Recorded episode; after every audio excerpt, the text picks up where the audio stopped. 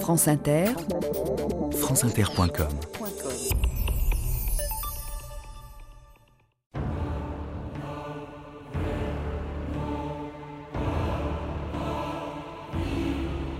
Il n'y a plus de Vendée. J'ai écrasé les enfants sous les pieds des chevaux et massacré les femmes. Je n'ai pas un prisonnier à me reprocher. Général Westermann. «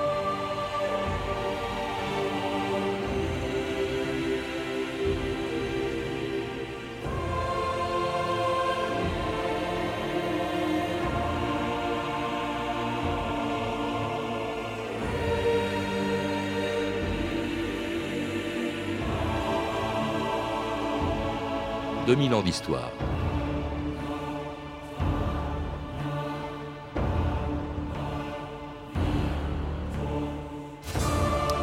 Le 23 décembre 1793, après avoir massacré les débris de l'armée vendéenne à Savenay, le général Westermann pouvait se vanter de n'avoir pas fait de prisonniers.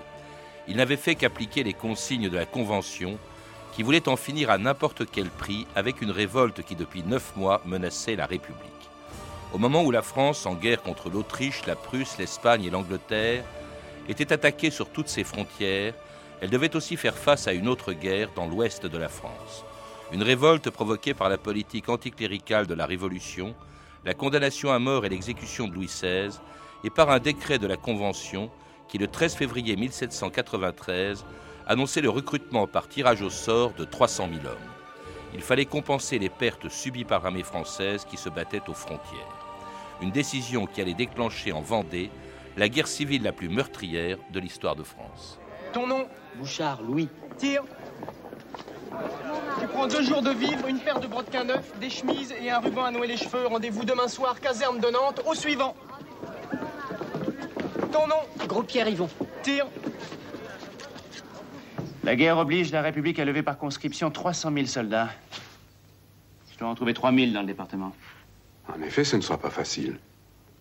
D'autant que le printemps arrive, et après les moissons. Mais qui parle de moisson Quand la patrie est en danger? Oui. La guerre sainte. Vous nous préparez des bains de sang.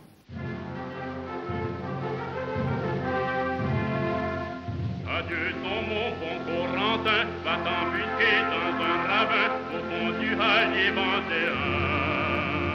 Quand la nuit hurleront les ours,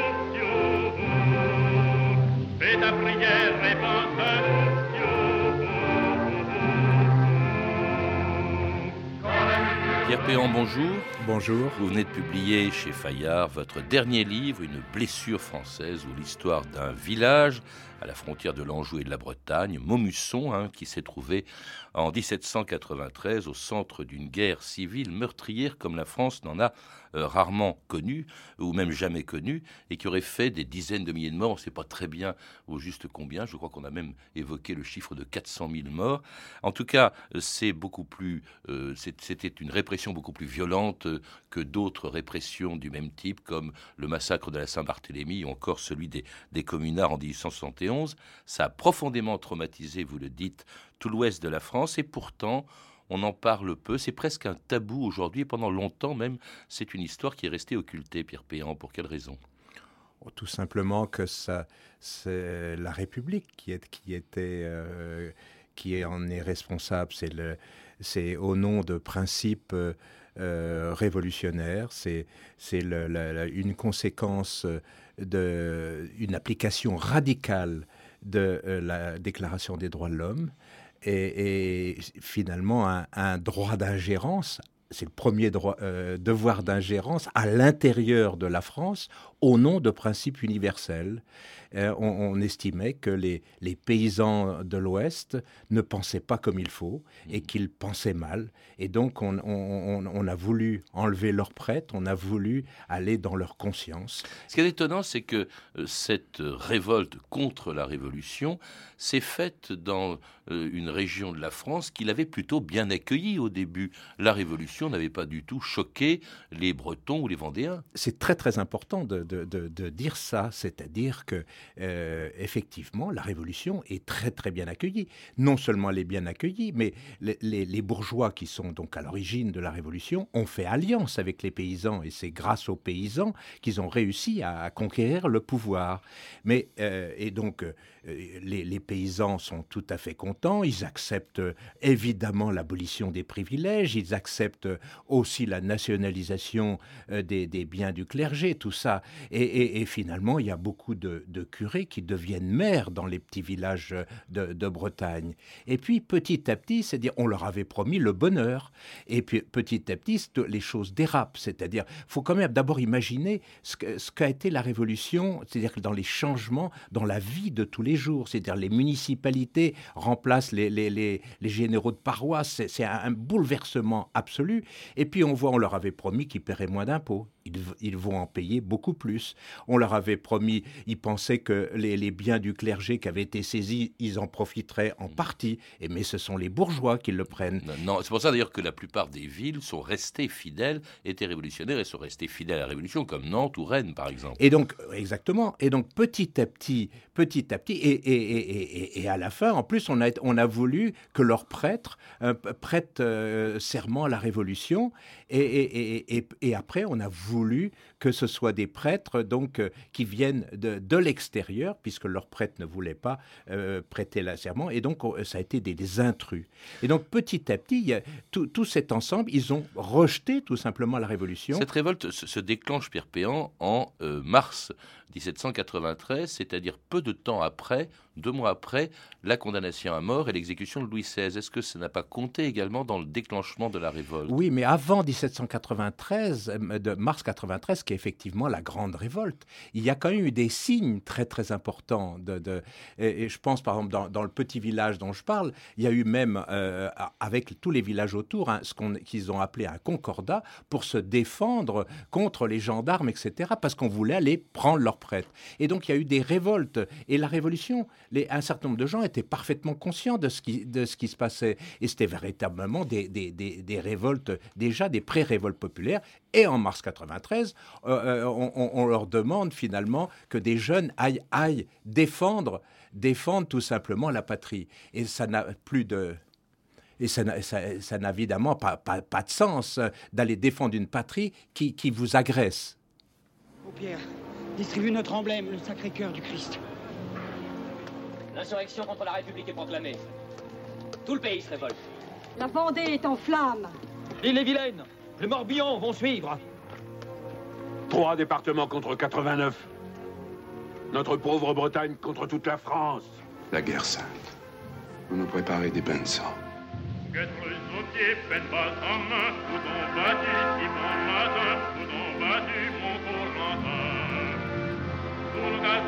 Rendez-vous si haut, pour aller à la chasse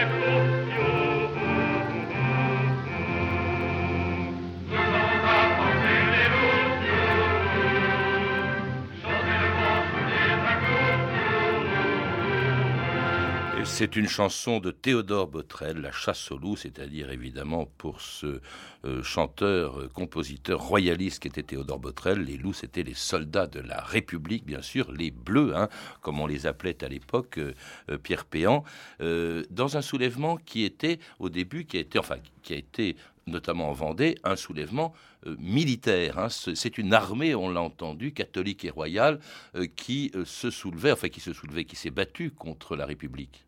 Effectivement, il y a eu un, soulèvement donc populaire, mais qui s'est structuré euh, co comme une armée. Ça, c'est le, début, donc en 93, euh, sur, au, sud de, au, sud de, la Loire, et qui s'est battu frontalement euh, contre les armées de la République. Et pour un soulèvement qui l'était aussi, parce que au départ, cette armée catholique et royale, eh bien, euh, elle n'est pas dirigée, comme d'ailleurs le soulèvement général, par la noblesse. Il y aura des nobles, ils vont rejoindre euh, ce soulèvement, il y aura la Roche-Jacquelin, il y aura le marquis de Charette, mais au début, par exemple, le premier chef de cette armée, euh, c'était Catlino, qui était un paysan. Absolument. Donc il y a une idée reçue depuis plus de deux siècles que, ce sont les royalistes qui ont manipulé cette, euh, ces, révoltes de 93 et de 94. Pas du tout. C'est une révolte absolument populaire. Hein, et, donc 95, presque 100%, ce sont des petites gens. Ce sont des, ce sont des closiers, des, des métayers. Des... Qui était et, et, donc les, premiers chefs sont des, chefs tout à fait populaires. Et s'il y a des nobles de temps en temps, c'est parce que le peuple est venu, sachant qu'ils ne pouvaient pas, n'avaient pas les compétences pour se battre contre une armée régulière. Ils ont été trouvés des gens euh, et, pratiquement forcés, euh, quelques nobles, de venir à leur tête. Mais c'est d'abord et avant tout des soulèvements populaires.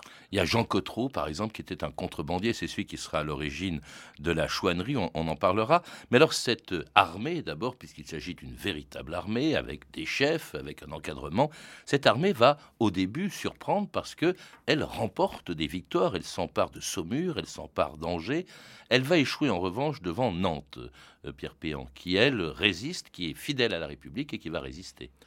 Oui, effectivement, c'était évidemment, c'est là que ça s'est joué déjà.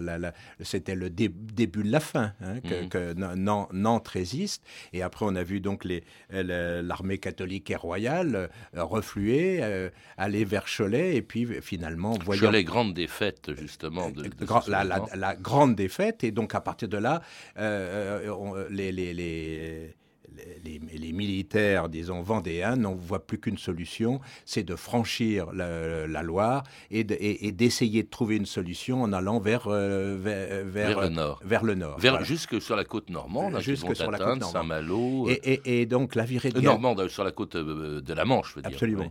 Et, c'est quelque chose qu'on a du mal à imaginer ce que ça peut être. C'est-à-dire, il n'y a pas seulement des militaires, il y a, les familles, il y a les vieillards, il y a les enfants qui suivent. C'est une cohorte invraisemblable qui, il y a déjà, quand on franchit la Loire, il y a déjà euh, pas mal de morts. Et, et comme ça, c'est, va, euh, va remonter. Donc, euh, va essayer, va avoir quelques petits succès ici et là.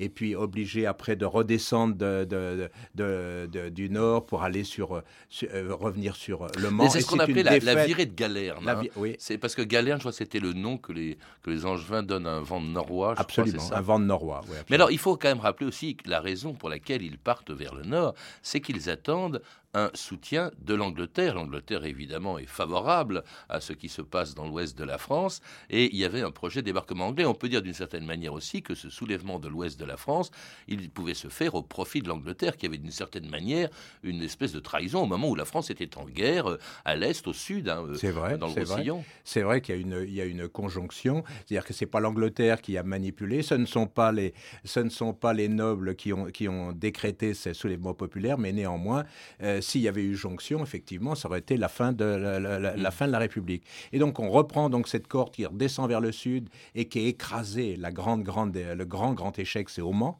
Et après, ils essaient de fuir. Qu'est-ce que, tous ces gens, donc, euh, euh, donc, ceux qui restent, essaient de refranchir la Loire, aller dans leur foyer. Mais les, les, armées, les Kléber, les Westermann, les Marceau, le canalisent, empêchent la traversée de la Loire. Et finalement, ils viennent, ils viennent échouer à Savenay. Et c'est, et c'est à Savenay donc 23 euh, décembre 1780. Euh, L'avant-veille de Noël, le massacre par Westermann. Un massacre. Et, et, et, pendant, et, là, des massacres, puisque c'est Carrier qui est à Nantes, et, on veut massacrer tout ce qui peut rester de cette... Euh, Carrier qui reçoit l'ordre d'exterminer justement non seulement ce qu'on appelait les brigands, mais aussi leurs femmes et leurs enfants. Je tiens à ce que la Convention sache que tous ces ordres sont exécutés avec toute la vigueur qu'elle réclame. Je fais savoir que quiconque refusera de livrer les brigands sera considéré comme suspect. Tout suspect sera jugé dans les 24 heures, et s'il est coupable, exécuté immédiatement. Dussions-nous faire des départements de l'Ouest un grand cimetière national Et si la survie de la République exige la mort de la moitié des Français, nous les passerons par le glaive.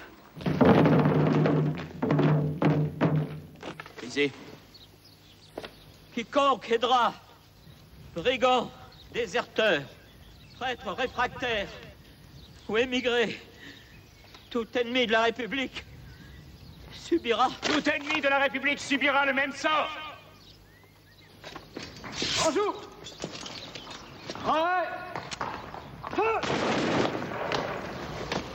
qui est effrayant quand on lit votre livre, Pierre Péan, c'est la violence avec laquelle la Convention, puisque c'est elle qui détient le pouvoir à Paris, la Convention euh, réprime cette révolte de l'ouest de la France.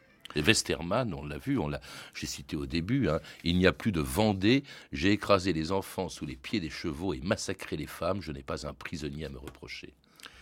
Donc, ben, moi qui connaissais, qui m'intéresse à cette histoire depuis longtemps, en, en écrivant dans le détail euh, tout ça, j'étais effrayé effrayé de cette violence. Euh, et donc, euh, quand on voit Nantes, où carrément Nantes, c'est une ville qui est mise à mort, hein, où, on- où il y a des descriptions où on n'arrive pas donc à, en- à enterrer assez vite, il y a du sang partout, les chiens traînent euh, pour, euh, dans, euh, pour euh, à, à lécher la paix de- le- du sang, essaie des, des- euh, mange des restes de cadavres.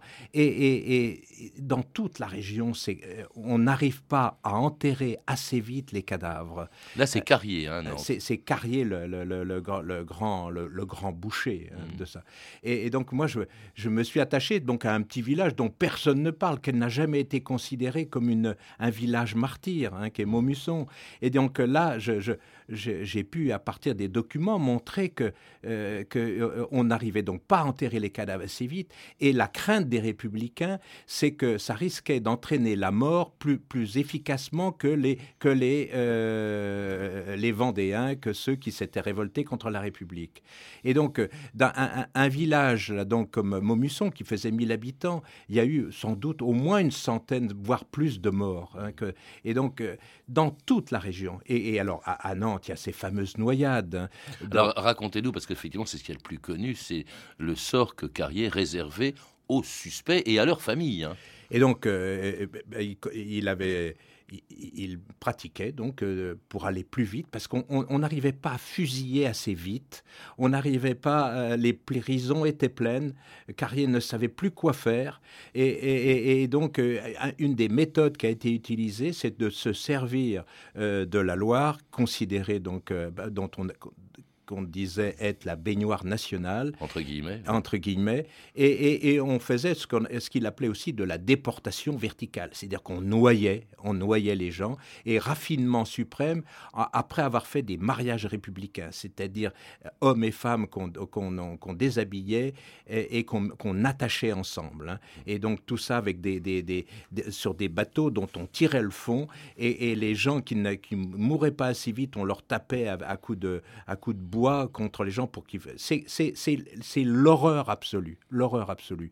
Il y a quelqu'un qui, euh, qui parle, pourtant c'était le, le fondateur du communisme, Gracchus Babeuf, qui parle de, de- d'égorgerie hein, fait par d'horribles bouchers dont le chef est Carrier. Hmm. Il y en a un autre aussi qui était célèbre, ne serait-ce que pour le nom des, des, des, des- des sections, avec, enfin des, des soldats avec lesquels il faisait ça. On appelait ça les colonnes infernales. C'était le Thureau. général Thureau, lui aussi. Eh ben oui, alors lui, tout ça, c'est donc après la révolte de Savenay, alors que, euh, que L'écrasement de Savenay. oui. l'écrasement de Savenay, et donc des gens pourtant qui avaient massacré énormément, les gens comme Westermann, comme Thureau, ont été quand même voir euh, Carrier en disant ça suffit, maintenant la révolte est matée, Euh, parce qu'il faut, il faut avoir aussi l'idée, c'est que plein de gens se sont, se sont, ont, ont- ont- ont été rendre leurs armes, ont été se rendre, ont été de ça, et Carrier ne voulait absolument pas de prisonniers, donc euh, on, on a assassiné. Oui, mais il y avait quand même des ordres. Nous, nous étions à l'époque, il faut le rappeler, en pleine terreur, hein, justifiée selon Robespierre, qui en était à l'origine, par les exigences de la guerre que l'on menait à ce moment-là contre presque toutes les pays, tous les pays Oui, mais d'Europe. depuis Nantes, depuis, depuis l'écrasement de, depuis l'écrasement du Mans, Ouais. il n'y avait plus aucun, au- au- aucun risque pour la République. hein. Il y avait cet ordre qui disait, i- de la Convention, tuer non seulement les brigands, mais aussi leurs femmes et leurs enfants. Alors, au point d'ailleurs que, du coup, est-ce qu'on peut parler de génocide, Pierre Péan, dans ce cas Volontairement, j'ai pas, euh, pas voulu euh, appliquer ce terme. Je sais qu'il y a un certain nombre d'historiens l'utilisent. Euh, il m'a semblé déjà suffisamment fort de, de- de- de montrer ces massacres de masse, hein, euh, et, et donc de ne pas voulu non plus amplifier. Je trouve que ça suffisait, à partir surtout de descriptions qui étaient généralement faites par des républicains, ça suffisait de, de, de, de montrer ça. Alors ces massacres de masse sont liés à la terreur, c'est-à-dire à Robespierre. Après la chute de Robespierre, il y a un général qui est envoyé là-bas euh, et qui était Hoche, qui lui a essayé d'apaiser en fait la, la tension. Euh, il va signer d'ailleurs avec euh, Charette une paix, la paix de la Lagenet, mais sans mettre fin pourtant à la révolte qui allait continuer sous une autre forme, celle d'une guerre de guérilla menée par ce qu'on appelait les Chouans. Les hommes, vous serez demain matin dès le champ du coq, sur la route de Nantes au carrefour de Plouquet.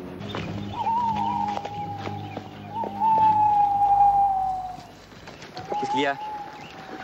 La chouette. Et alors? En plein jour, c'est pas la chouette. C'est quoi? Les chouans. Les chouans C'est bien trouvé, ça. Ça vous amuse Les chouans saisissent nos charrettes de vivres. Plus de farine, plus de légumes, plus de pain. Les nobles et les prêtres avaient déjà soulevé la campagne. Il faut en plus qu'ils affament les villes. Oh, quelques brigandages, citoyen commissaire. Pour finir comme en Vendée Les chouans sont à quatre lieues d'ici. Merde.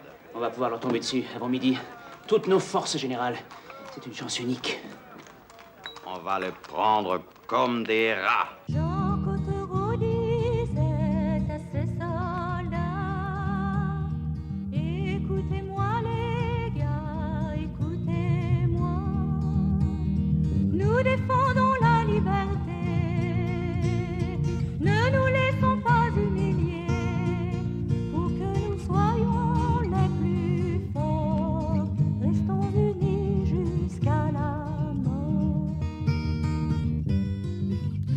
Jean Cotreau disait, c'est une chanson traditionnelle de l'époque, par, et chantée par Catherine Garret que l'on vient d'entendre. Jean Cochereau dit Cotreau. Jean Cotreau, pardon. Jean Cotreau dit Jean Chouan. C'est lui qui est à l'origine de ce qu'on appelait la chouannerie. Quelle, quelle est la différence avec euh, ce qui Alors, se c'est en tout cas l'origine du mot chouan, puisque, Oui. qui vient de, de, de Chahuan, du cri de, donc de la, de, de la chouette. Mmh. Euh, alors, Parce la- que Cotreau était contrebandier et, euh, et- et donc le cri des- de ralliement avec les contrebandiers, c'était le cri de la, du chahuan. Justement. Absolument. Mais la, chouannerie, euh, donc ça va. euh, On a parlé tout à l'heure de ce qui s'est passé euh, au sud de la Loire, où il y a eu armée contre armée. Mais après cette répression absolument sauvage, il n'y a plus rien. Donc il n'y a plus d'armée, il n'y a plus, rien. Et, tous ceux qui, notamment au, nord de la Loire, n'ont plus d'autre solution, tellement la traque est forte, eh ben, c'est d'essayer de se battre. hein. Et donc la chouannerie, elle est la conséquence directe de- de- des massacres opérés par Carrier. Il n'y a pas d'autre solution. Et donc, euh, vers, déjà vers euh, février, février-mars 94, il y a donc des, les- ceux qui, s'étaient, euh, qui avaient déjà tenté de se révolter en 93 ben, vont essayer de se... De, et alors là, ça va plus du tout être une guerre frontale, ça va être une guerre de... de, de- une, une guérilla. Et, oui. et donc des, Des embuscades. des en- uniquement des embuscades, c'est-à-dire jamais attaquer des, les, les bleus en face, mais les attaquer sur les arrières, se cacher immédiatement, courir, abandonner les, les armes, les rattaquer, et donc ça, qui devient extra- extraordinairement compliqué. On, on dit souvent d'ailleurs que la guerre de guérilla est née en Espagne du temps de Napoléon, pas du tout, parce que là c'est antérieur. C'est Absol- c'est ah, vraiment la toute première guerre de guérilla de l'histoire, la chouannerie. Absolument, bah, première, des premières. Favorisée par le bocage aussi. hein, sûr. Là, euh, avec des haies partout, des, des chemins, des chemins très très encaissés et où, où il, est, il est très très difficile pour des armées avec euh, un matériel très fort d'avancer, si bien que la- une des façons, on a parlé de Hoche, pour, pour lutter ça, ça a été de, de- ce- le long des chemins de, de, de, couper, de faire couper tous les, tous les taillis, tous les, tous les, de telle sorte que de 20 mètres de chaque côté, la- l'armée puisse progresser. Mais, et donc, euh, c'est seulement donc, après cette nouvelle révolte, mais qui n'est plus du tout de la même nature, donc la, chouannerie, que Hoche est envoyé pour essayer de, donc, euh, de mi-94, est envoyé pour essayer de calmer ce- ce- cette guerre civile. Et- et donc, lui, en tout cas, Hoche a compris ce qui s'est passé a vraiment compris. Il a compris que c'était que si on rétablissait la liberté du culte, il y avait une chance en tout cas de, de- de- d'apaiser cette révolte. Et donc vous avez parlé de la, de, la négociation de la Jaunet, et puis après tout ça, ce- ce- et le 22 avril 95, c'est la paix de Mabilais. Eh bien la paix de Mabilais, un des actes de la, de la paix, c'est de reconnaître que la principale cause du soulèvement est la clôture des temples, la destruction du culte et la persécution contre ses ministres. Mais là, on, on, va changer de nature. Autant, moi, j'ai raconté que, que tout ce qui s'était passé avant, jusqu'à y compris le début de la chouannerie, c'est vraiment des soulèvements populaires, et donc dont la révolution, euh, parce qu'il y a eu des, une, une, une, incompréhension totale, euh, alors que après la paix de Mabilais, en fait, un certain nombre de chefs ont décidé de, considérer cette paix comme le, euh, un temps pour se refaire euh, une santé militaire. Et donc on change, on va changer complètement de nature de révolte. Et là, là, s'introduit l'extérieur, c'est-à-dire les, les, gens de l'émigration, les princes, etc. Donc on, faut, faut rappeler un, un, événement dont on n'a pas parlé, qui est la tentative de débarquement anglais à Quiberon, euh, qui devait permettre un nouveau soulèvement de la Vendée. Ça n'a pas eu lieu, ça ne s'est pas produit, ça a été un échec. D'ailleurs, c'est à ce moment-là que Charette, je crois, sera condamné à mort exécuté. Mais c'est vrai qu'il y a encore une fois, comme on l'a vu dans la virée de Galerne, une intervention britannique. Ou une oui, et, là, on change complètement de nature, c'est-à-dire que les, les, les Chouans qui peut-être sont encore largement des, euh, sont, sont très largement des gens du, de, des euh, milieux ruraux, mais néanmoins, la, la, la euh, ils sont dans un système de manipulation royaliste. Là, après, après la paix de Mabilais, la paix de Mabilais a offert la liberté du culte, mmh. et là, il y a quand même la révolte a repris, mais c'est plus du tout dans les mêmes, on n'est plus du tout dans le même système. ça a quand même continué assez longtemps. Il y aura plus tard Cadoudal, un, un attentat contre contre Bonaparte, ça dure pendant le consulat. Il y a même eu des tentatives de soulèvement ultérieures ça prouve d'ailleurs que ça a très profondément marqué euh, tout l'ouest de la France euh, et, de manière très durable, euh, qui est d'ailleurs resté dans l'ensemble plutôt généralement conservateur. Qu'est-ce qui fait qu'un républicain comme vous ait pu s'intéresser à l'histoire de ce qui était la répression d'un mouvement monarchiste, en tout cas en grande partie, Pierre Péan? Tout simplement que j'en porte encore les traces, c'est-à-dire que effectivement profondément républicain, euh, j'ai entendu ma mère me, raconter des histoires qui dataient de cette époque.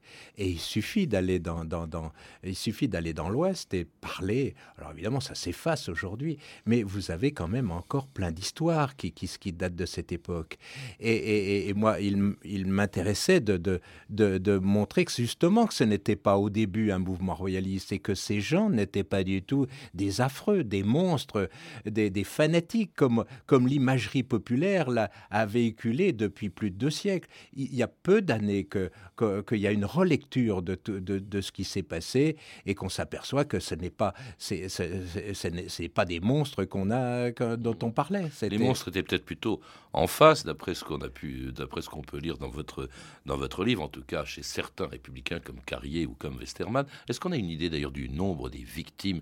Je, disais des chiffres tout à l'heure. C'est vrai que personne n'ose en avancer. Je crois que Hoche lui-même parlait de 600 000 morts. Bon, on pense que c'est beaucoup plus, beaucoup moins, pardon. Moi, je pense que je, pense qu'on dépasse en tout cas la centaine de milliers de morts. Euh, j'aurais, sans avoir de, c'est très compliqué. Hein. Puis, il faudrait aussi introduire. Il y a eu des républicains aussi de morts. Hein. Mmh. oui, parce que parce qu'il ne faut pas non plus. Hein, même si je dis que ce ne sont pas des monstres, on est dans des on est dans des enchaînements terribles de violence. Et évidemment, les, Chouans, les, enfin les, Blancs ont, aussi massacré. Donc c'est véritablement une guerre civile. Je dirais que c'est quand même en petites centaines de milliers de morts.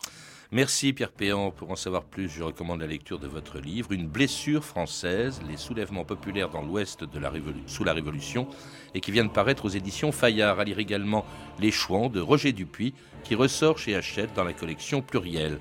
Vous avez pu entendre un extrait du, des extraits du film Chouan de Philippe de Broca avec Philippe Noiret et Lambert Wilson, disponible en DVD chez Studio Canal. Vous pouvez retrouver toutes ces références par téléphone au 32 30, 34 centimes la minute ou sur le site franceinter.com. C'était 2000 ans d'histoire, la technique Sophie Moreno et Patrick Henry, documentation Emmanuel Fournier, Clarisse Le Gardien et Franck Olivard, une réalisation de Anne Kobilac. Demain, dans 2000 ans d'histoire, un raid automobile entre Beyrouth et Pékin et qui a passionné les Français dans les années 30, la croisière jaune.